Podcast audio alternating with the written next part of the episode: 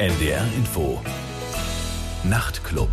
So, bei mir im Studio in der zweiten Stunde ist wie gesagt James Allen, der Kopf und der Sänger von der Band Las Vegas aus Glasgow in Schottland. Und er kommt gleich zu Wort. Hier ist erstmal Musik von ihrem aktuellen Album. Hier ist das Titelstück Later When the TV Turns to Static. Later When the TV Turns to Static von Las Vegas von ihrem aktuellen Album. Bei mir im Studio ist James von der Band. Hi, how are you doing? Hi, how you doing? So you're just just passing through, really, quite in a brief, in the brief sense of the word, aren't you? It's not like a full scale tour. It's kind of a bit low key. Yeah, um, yeah. It's just um, it's just a few little shows. Um, we are playing. It's like half an hour each right, okay. night, you know. So it's um, it's nice. It's brief. It's good. But we can look forward to a, a larger scale a tour very soon. Yeah, we're going to be playing here on the 27th of January in a venue called Molotov. Right, okay. Yeah. Which we all know and love. Yeah, we've played there before. We right. really enjoyed it, you know. Ja, im Moment ist die Band in der Stadt nur im Vorprogramm für Hertz in der Sporthalle. Nur ein kurzer Auftritt, heute Abend eine halbe Stunde. Aber sie kommen bald wieder. Im Januar werden sie voraussichtlich in Molotov spielen bevor der Club abgerissen wird. Also freuen wir uns auf Las Vegas im Neujahr, also 2014, also Glasvegas aus Glasgow in Scotland. So you're down to your, your third album now, and uh, certainly I was listening to it again in the car just coming here, and it, it seems to me comparing the three albums, it, it seems to be, if anything, you seem to be getting better at songwriting rather than getting worse. Where it's often the scenario that a band starts off really well in its first flush of youth, and then the second album is a bit or more or less kind of just run of the mill as well, stream of consciousness stuff. And then the third album is a difficulty because people run out of ideas. Mm-hmm. Uh, but that doesn't, doesn't, seem to happen to you, or did it happen to no, you? We don't really know a, about it. No, that's a really, it's a really nice thing for you to say. Uh, so yeah, and I, I, I appreciate that. Um, it's always quite difficult uh, to speak about yourself, your music, you know, and whether there is a progression you know, and how the music has evolved. I think it's easier to listen to other people, other people's music, and and decide that. But with your own, it's quite difficult. So whatever you say, that's the truth. So if you say we have got better, then that's the truth. Also ich bin der Meinung, dass Las Vegas besser geworden sind, dass ihr Songwriting-Niveau tatsächlich besser geworden ist im Laufe der Jahre. Und manchmal ist es so, dass wenn ein drittes Album erscheint, dass die Band allmählich keine Ideen mehr hat. Aber das trifft auf diese Band auf keinen Fall zu. Und äh, er meinte, er kann es schwer beurteilen, aber er weiß es natürlich zu schätzen, dass ich ihn gerade gelobt habe. Und er meinte, also dann werde ich schon recht haben mit meiner Behauptung. Aber er kann es eigentlich eher beurteilen, wenn es um andere Bands geht.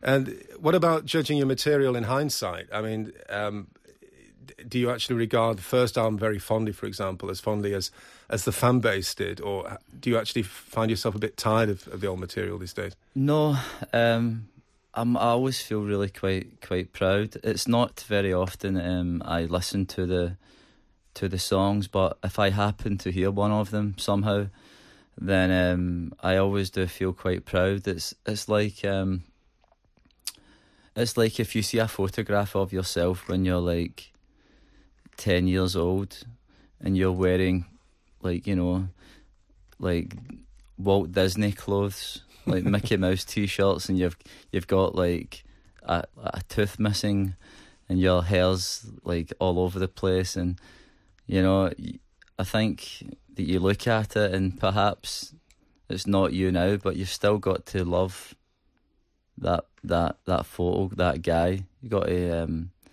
you know, and that, it's a similar thing with the music. Um, I always feel quite proud of it, you know. Also James hat gesagt, dass wenn er an das alte Album denkt, zum Beispiel das Debütalbum von 2008, dann ist er im Nachhinein immer noch sehr stolz drauf. Ähm, er ist nicht mehr so begeistert von den Songs, wie er das früher mal war. Aber wenn er gelegentlich ein Lied von früher dann hört, dann ist er schon stolz drauf. Er meinte, das ist vergleichbar mit der Kindheit, wenn man ein altes Foto von sich sieht, als man vielleicht so zehn Jahre alt war. Und man ist ganz merkwürdig angezogen. Er meinte in Walt Disney Klamotten, also zahnlos oder einige Zähne, also sind äh, fehlen. Und er meinte, man sieht vielleicht ein bisschen verrückt aus im Nachhinein, aber eigentlich muss man trotzdem irgendwie sich gerührt fühlen, also davon, wie man also damals ausgesehen hat. Und so geht es ihm, also wenn er an seine alte Musik denkt. Uh, we're going to hear another song from the new album. Now, which would you like to hear now, do you think? Um, song from the new album. What would you like to hear, Denise? I didn't actually mention that Denise was here. Now people realise she is. Oh here. yeah, my my my sister's here, Denise, who, who's the manager of the band. So uh, right. so secret. And Truth, she's going to make it? the choices. So she is. She said secret truth. Uh, track five. Track five, okay. Secret Truth Ember jetzt von dem neuen Album von Glasvegas. Later when the TV turns to static. So das war eine Wahl von der Schwester von James Allan, also gerade. Und zwar von dem neuen Album uh, Later When the TV Turns to Static. Bei mir im Studio ist James Allan von der Band. I always thought about the debut album. It sounded very accomplished for a debut album because you're talking about comparing yourself to a 10-year-old when you made your first album. I mean, it sounded like a, a band which had actually gone through the ropes quite a bit before you actually made it. Was that the case? Um, not really. It wasn't? Okay. Not really. Um, I think for as soon as soon as I started writing songs, I started writing songs quite quite late, really. Um, Denise, my my sister, had got a, a gift, um, a, a guitar, and um, I I picked it up, and I start, that's how I started playing it. And as soon as I could, uh, st- as soon as I learned a couple of chords, I started writing songs. But as soon as I started writing the songs, I started recording them myself um, at home. So having that sort of uh, like having that DIY approach, um, because we had no money to go into studios, that was one of the reasons why we um, had the time to, you know, almost like stumble over the over the, the sound and that is just a result of our taste, our personality.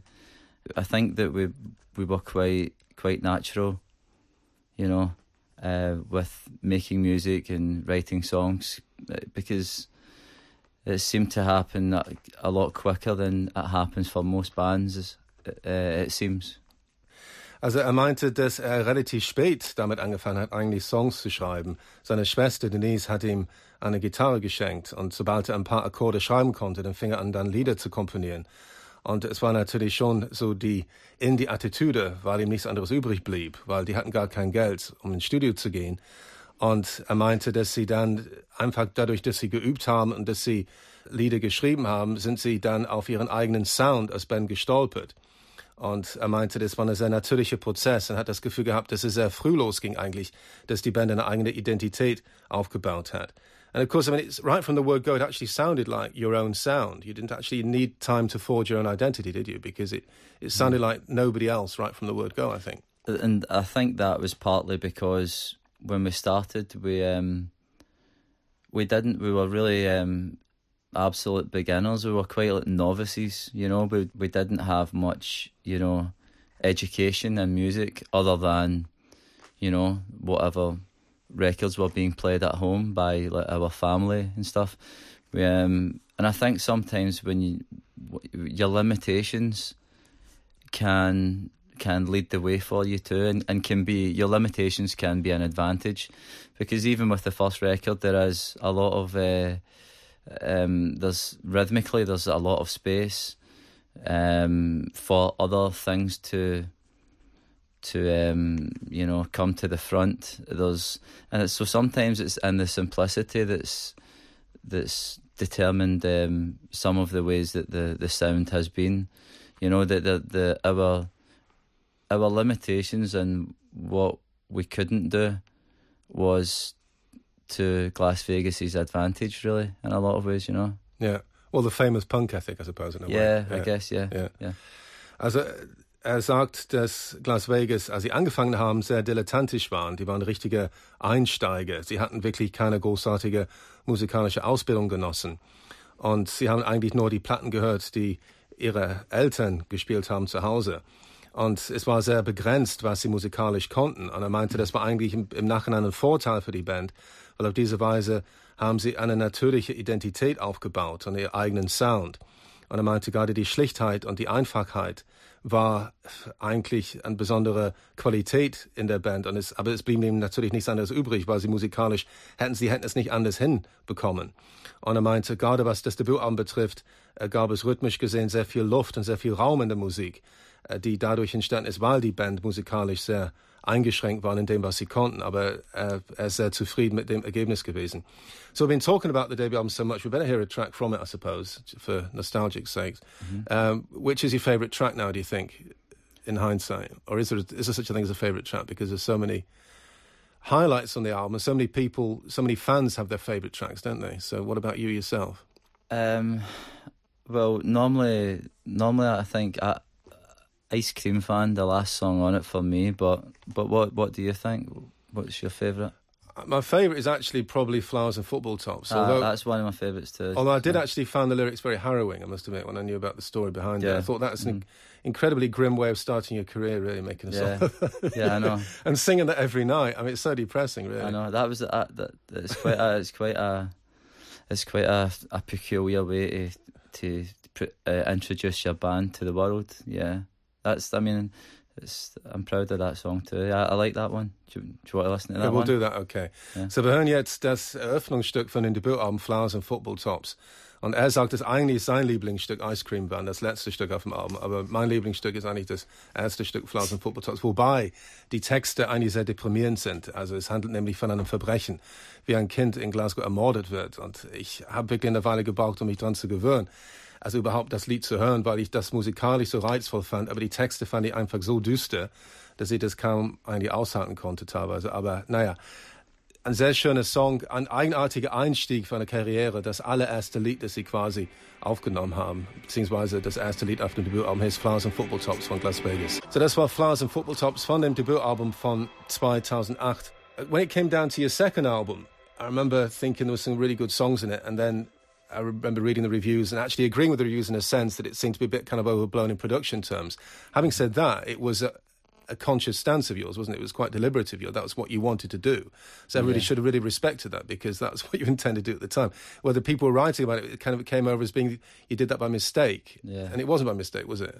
Well, I think um, I think that the the first record is um, it's almost like it's quite a it, it always reminds me of like um, you know the water hitting the rocks or the lighthouse or that's quite a, like a storm or something. But the second one, the second one, it was more like to me it was it was like looking at the water looking at the, the, the, way that the, the, the sun is like the, the diamonds on the water, the way it sparkles and it's like really quite, you know, um, it's got that it's it's just got that sort of a blinding shimmer to it, and um, I it was I think I think sound wise the way the best way that I could describe what we were what I wanted us to do was I wanted it to be like if you eat if you if you eat some chocolate or a candy bar, that's nice. But I wanted it to be like if if you eat five and it's it's it's too it's too much everything's too much. Right. Okay. It's and and it was um, that because because that was that was that was what my instincts were telling me. I mean, there's lots of things with music that there's no real right and wrong, black and white answer. Mm. A, a lot of it's just um, an intuitive thing, and most of the time, you know, you can't really explain why, and there's no logic to it. But I've, what I've always done is I've just had to just go with um, the way my instincts have been telling me that that's the way it should go. And I guess some of the reasons maybe someone might not like some songs, it's the same reasons why I love them. So it's just yeah, fair yeah, enough. Yeah. Yes. Was das zweite Album betrifft, Euphoric Heartbreak, äh, gab es viele Journalisten, die gemeckert haben, die gesagt haben, das sei überproduziert gewesen. Ich habe es in Zweifel auch gesagt in einer Sendung, ich weiß es nicht mehr. Aber es war schon ein bisschen übertrieben, nach dem, ja, für die Verhältnisse von Indie-Fans vielleicht. Und James hat die Produktion verteidigt. Er meinte, was das Debüt anbetrifft, hat es mit Wasser verglichen, äh, das irgendwie ähm, wie, wie so eine große Welle äh, wie ein Sturm eigentlich. Ähm, und er meinte, dass das zweite Album sollte wie Sonne auf dem Wasser sein, wie Sonne schimmert auf dem Wasser. Und das ist irgendwie so ein Vergleich, den er gerne stellt. Und er hat es auch mit Schokolade verglichen. Er meinte, er sollte so süßlich sein, so lieblich, so süßlich wie Schokolade, aber nicht wie eine Tafel, sondern wie fünf Tafel Schokolade. Und es war ganz bewusst so gemacht, dass es eigentlich fast zu viel des Guten sein sollte. Und er meinte, es ist alles eine Frage der Perspektive. Natürlich gibt es Leute, die das dann nicht gemocht haben, aber er meinte, es gibt nicht richtig oder falsch. Er meinte, äh, die Gründe, die manche Leute nennen, warum sie bestimmte Songs von Las Vegas nicht mögen, das sind genau die Gründe, warum er die mögen würde, zum Beispiel. Er meinte, das ist letztendlich eine bewusste Haltung gewesen, was er damals gemacht hat. Und nun hören wir ein Stück von dem besagten zweiten Album Euphoric Heartbreak. Hier ist Las Vegas mit Shine Like Stars. Das war Shine Like Stars von Las Vegas von ihrem zweiten Album Euphoric Heartbreak. So um, the new album, though, has got nothing to do with water um, crashing onto lighthouses or, or shimmering on, on the ocean. It has nothing to do with water anymore. No, it's not. It's not water. No. okay, uh, you've got that behind you now. Yeah, I've got, got, that. Out, I've got that out my system now. Yeah, okay. it, it took two albums. Yeah. Right. Okay. It seems to me that although you're quite a few years into your career now, that there still seems to be something a bit almost innocent about what you do, or something incorruptible about it. I don't know what it is, but there's something you don't sound as if you're ever trying to adapt to what other people think or or any kind of trends which might be going on at any time. You seem to be just out on your own. Uh, is that how you feel? Yeah, I, yeah, I, I, guess it is. It's. I think it's part of. Uh, it's probably just part of my my personality, and um, I think I've always been like that since I since I was a I, I was a kid, you know, and um, I mean people have been telling me this for like like years, oh, right, years okay. before I was in a band.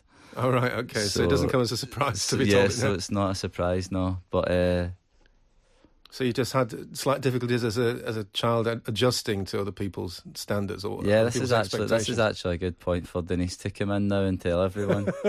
yeah, she should know. Denise does know, yeah. And she's been trying to act as a kind of sister therapist over the years, or yeah. Have you got anything you'd like to say to that, then, Denise? it's been quite difficult at times. that sums it up in a nutshell. okay, but you managed to forge your career because of it, though. So it's it's not all bad news, is it?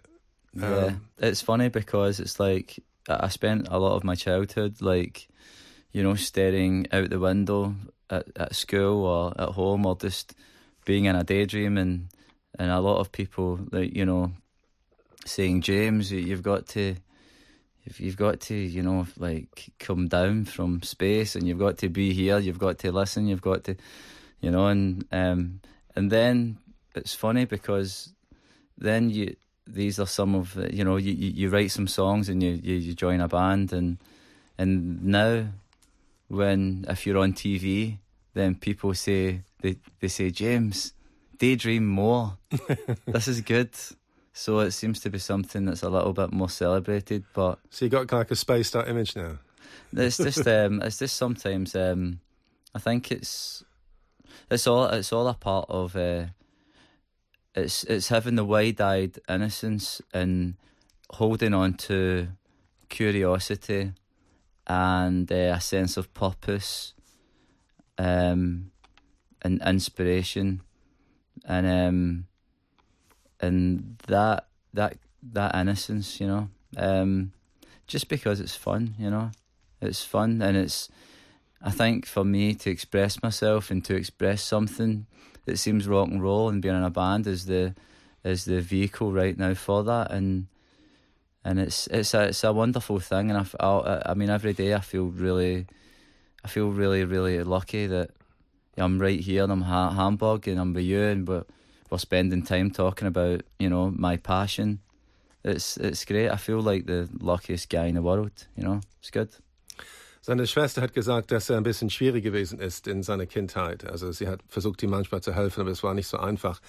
Und James hat auch gesagt, dass er immer so ein, ein Träumer war. Er saß oft zu Hause und starrte noch aus dem Fenster und hat teilweise nichts gemacht, einfach nur vor sich hingeträumt. Und er hat immer so eine Art so abstrakte Beziehung zur Wirklichkeit gehabt.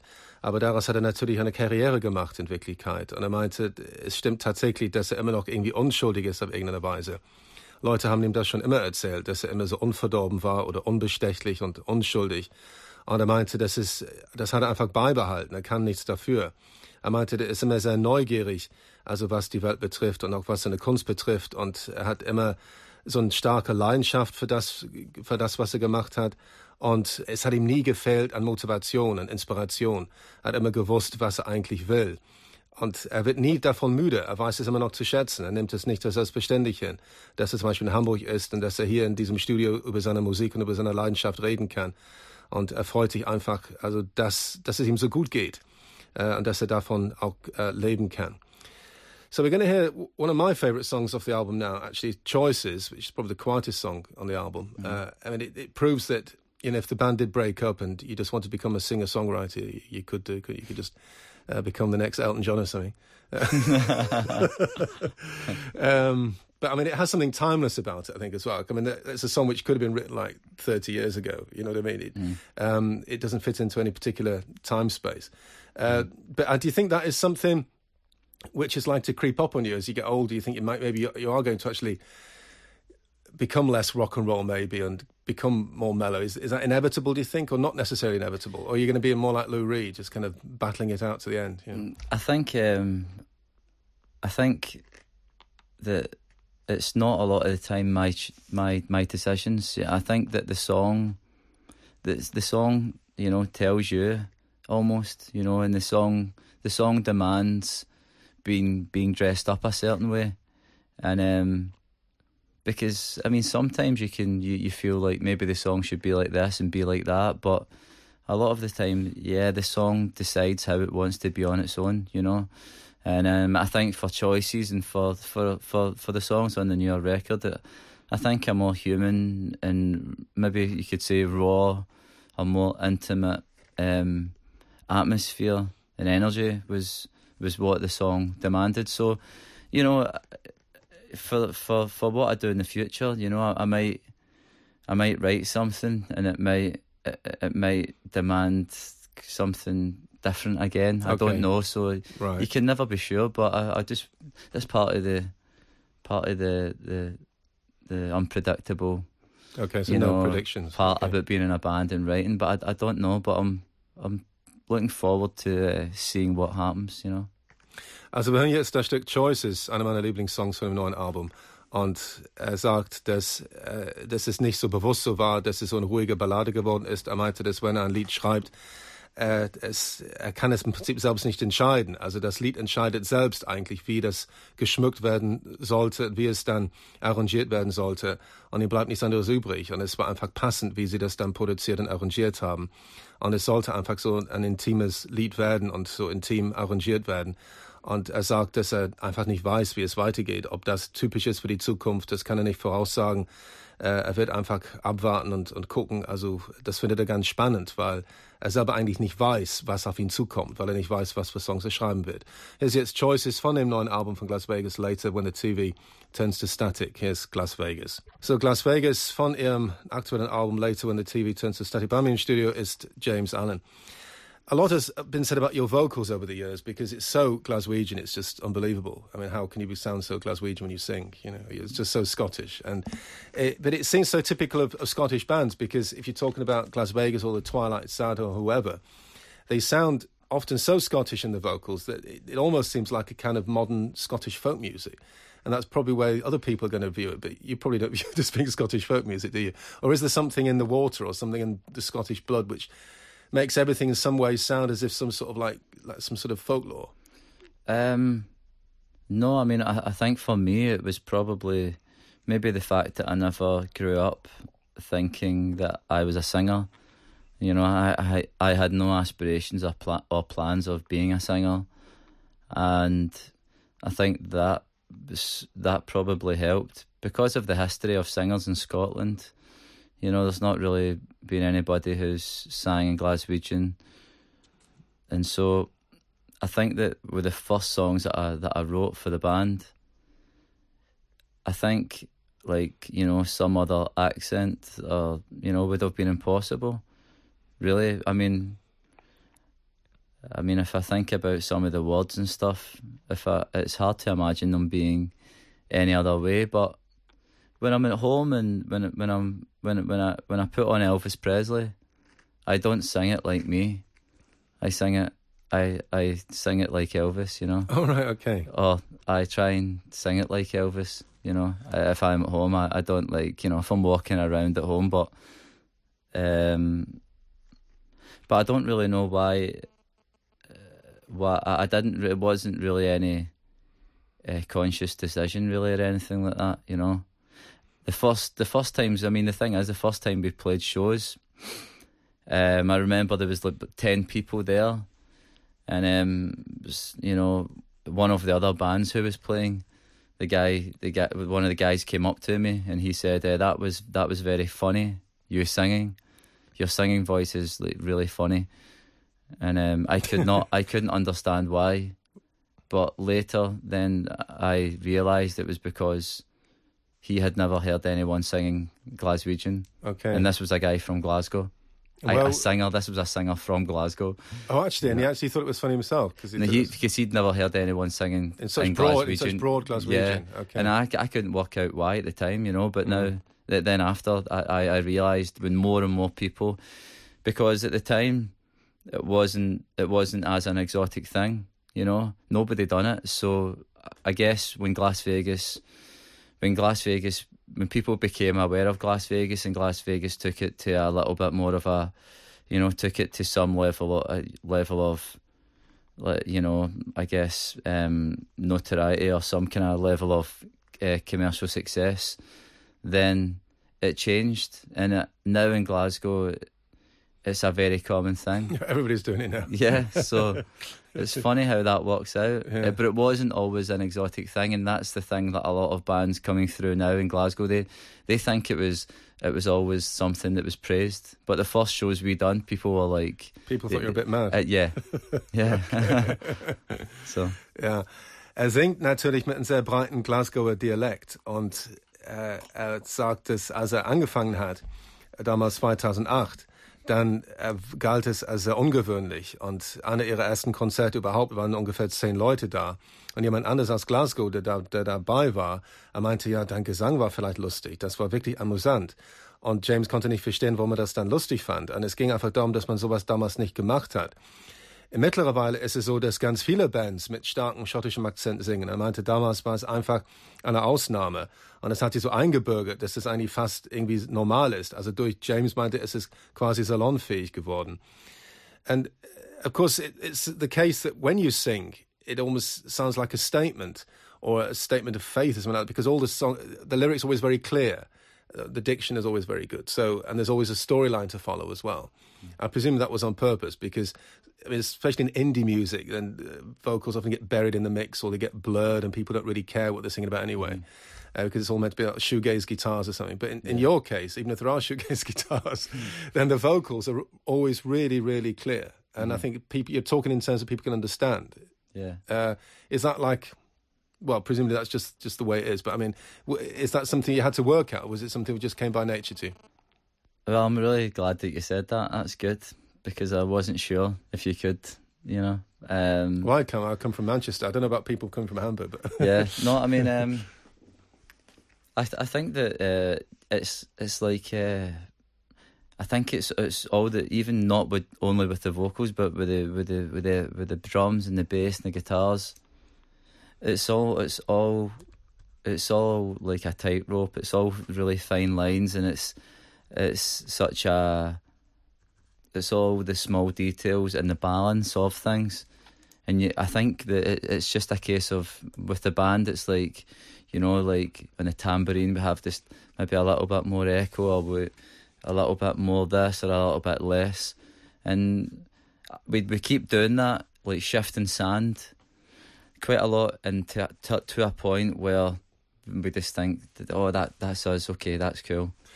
Er, er sagt, dass es ist schon eine bewusste Haltung ist, dass der Gesang sehr klar und deutlich ist, aber er meinte, das betrifft den ganzen Sound sowieso. Er meinte, dass es eine Gratwanderung ist, so ein Saaltanz, dass, dass alle Bestandteile des Sounds wirklich miteinander perfekt harmonieren sollen, ob Schlagzeug, Bass oder Gitarre. Sie achten schon sehr auf Details und äh, sie sind sehr pingelig, was das betrifft. Und also ganz kleine Einzelheiten sind ihnen wichtig, zum Beispiel ein bisschen Echo auf dem Tambourin oder äh, das Beispiel. Und, äh, und die sind oft äh, dabei, irgendwas kurzfristig umzuändern, bis sie glauben, dass dieser Seiltanz, nannte er das, bis diese Gratwanderung wirklich ganz, ganz perfekt äh, hingekommen ist. So presumably you've managed the the tightrope walk to your satisfaction on this album, and um, yeah, good. Yeah, yeah, yeah. Because yeah, it's the same with all the records. Yeah. okay. Yeah. And what we're going to hear to finish off then now? Uh, what would you like to hear to finish off? Um. You don't ask your sister again. a- Any any any song whatsoever. Any song whatsoever. Is this new record, old record, Well, the new record, I would say. new record? Okay. Uh, You're going to leave it down to me. You can leave it down to me if you want. That okay. what? Okay, you decide then. Yeah. I'll go for I'd rather be dead than be with you. I think Yeah, that's a good one. good one to finish off. Yeah. and um, it's certainly not very flattering to your ex-girlfriend, but um, okay. Well, thanks very much for coming down to me. to Thank you very much. Okay, thank you. Thanks for your time. Okay. So, wir hören jetzt zum Schluss I'd rather be dead than be with you von dem Album Later when the TV turns to static. Bei mir im Studio war James Allan von der Band und das war der Nachtclub mit Paul Baskerville. Ich wünsche euch eine gute Nacht. NDR Info Nachrichten